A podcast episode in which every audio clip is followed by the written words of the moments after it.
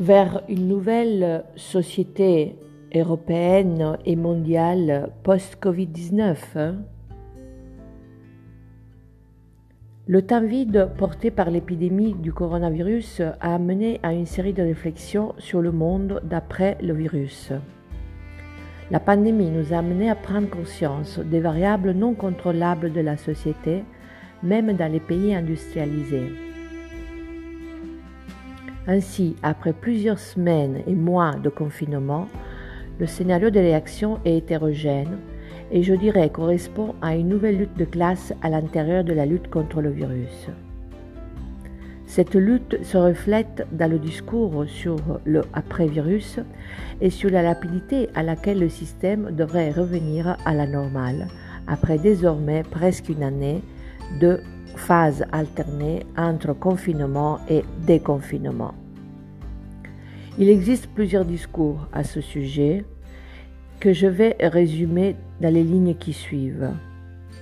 Il y a ceux nombreux qui veulent que tout reparte comme avant le plus vite possible. La survie étant au centre des préoccupations de cette partie de la population, malgré que la pandémie soit là, c'est de façon évidente, mais évidemment, il reste la nécessité de payer les factures et donc de travailler. Vu que les aides publiques dans beaucoup de pays européens tardent à arriver directement aux citoyens concernés et que l'Europe tarde à se mettre d'accord et en marche pour faire face à cette crise sanitaire de façon solidaire à différents niveaux, au-delà de, euh, du vaccin et de la distribution du vaccin, mais aussi au niveau des politiques publiques de santé, de l'aide aux citoyens et donc aussi à la possibilité des citoyens de trouver un revenu en attendant que l'activité économique revienne à la normale. Les citoyens prennent donc leur destin en main et souhaitent repartir au travail. Beaucoup d'indépendants et commerçants ont payé un lourd tribut pendant cette pandémie. Difficile de rester fermé en attendant les fonds de solidarité qui tardent à venir. Je pense à En attendant Godot, qui arrivera peut-être, mais entre-temps, il y a à galérer. Les commerçants et les indépendants ainsi que les artistes sont les catégories qui ont le plus souffert de cette, de cette crise sanitaire. Ils sont désormais en colère, compréhensible. Il y a ceux qui ensuite utilisent dès le début de l'épidémie le langage de guerre pour faire face à l'inquiétude des citoyens. Les politiciens et les administrateurs sont majoritairement dans ce groupe.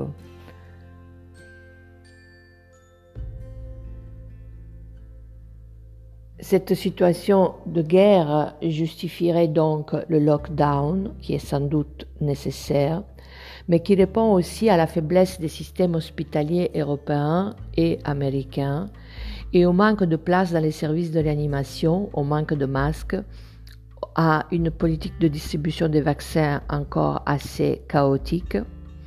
Donc, en somme, à un manque de stratégie européenne en matière de santé publique.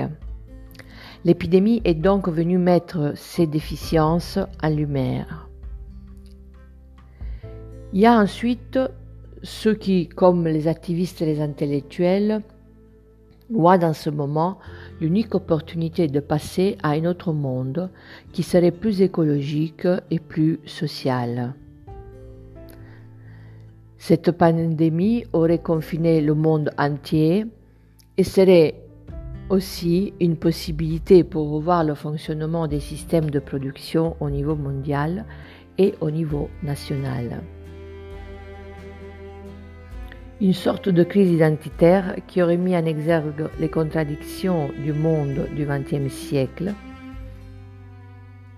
et qui nous permettrait donc de créer un nouveau monde.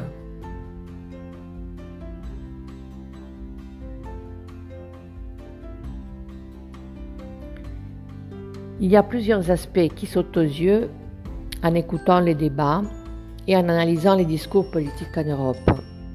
Il y a, je crois, deux grands axes, les valeurs de société et les systèmes productifs. Pour ce qui est des valeurs de société, la pandémie a montré encore une fois que la société européenne est fondée sur la valeur argent et sur l'intérêt particulier. Nous le savions déjà, aucune surprise donc à ce sujet. Sauf que dans la situation créée par la pandémie, toute la philosophie politique européenne sous-jacente à son fonctionnement a été remise en question. La nouvelle réalité a montré toutes les limites de l'idée que l'intérêt collectif serait donc, comme prévu par la théorie libérale, uniquement le résultat de la somme des intérêts individuels.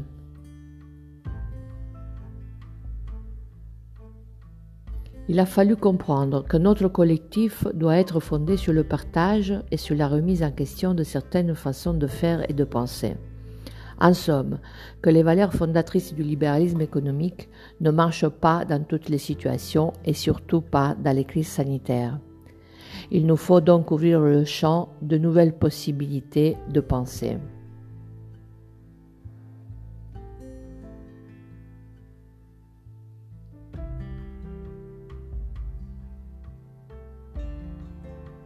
Il y a ensuite les systèmes productifs. L'Europe et le monde sont depuis plusieurs mois à l'arrêt. Le confinement a montré la fragilité du système mondial de production. Le chômage, la précarité des entreprises, la faillite des compagnies aériennes, le blocage des activités économiques, la crise alimentaire, l'augmentation de la pauvreté nous font craindre désormais une implosion du système capitaliste. Un système qui est au bord de la faillite après quelques semaines seulement de lockdown et qui semblait avoir les réponses à toutes les questions que se posaient les citoyens. Mais alors, qu'est-ce qui ne va plus? Le système de production capitaliste mondialisé est au bout de son chemin, hein, disent certains. Peut-être. La tentation est de revenir aux nationalisations temporaires des compagnies aériennes, à des aides aux entreprises, mais sans remettre en question le système de production capitaliste. La vraie question est celle de la création d'une nouvelle société européenne et mondiale. Les revenus universels sont à mettre en, place. Les comportements sociaux doivent aussi changer. Par exemple, préférer la production locale là où c'est possible et la remplacer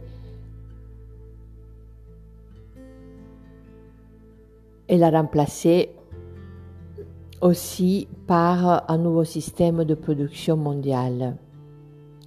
La place de l'agriculture notamment pour la rendre plus proche des besoins alimentaires des citoyens. Avoir de la nourriture est devenu pendant la crise sanitaire une question vitale, car la fermeture des frontières à un certain nombre de produits a bloqué l'accès des citoyens aux, aux, produits auxquels ils étaient habitués.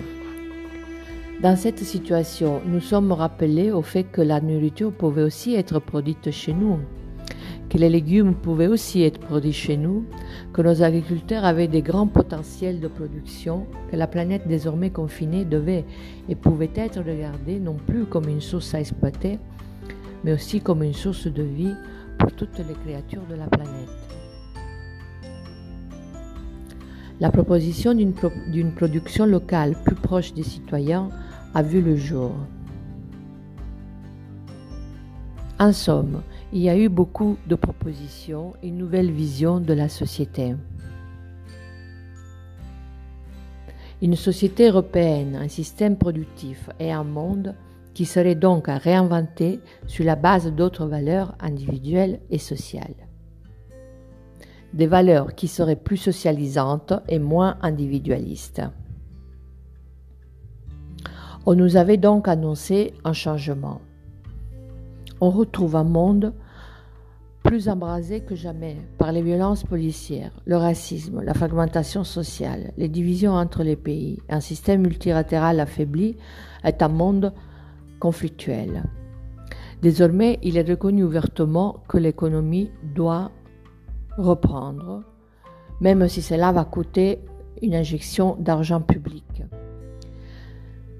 Mais sans une réflexion en profondeur pour faire face à ce qui ne va pas, nous ne sortirons pas de l'impasse. Il serait nécessaire d'avoir une vraie révolution culturelle mondiale et plus que jamais avoir aussi une nouvelle paix.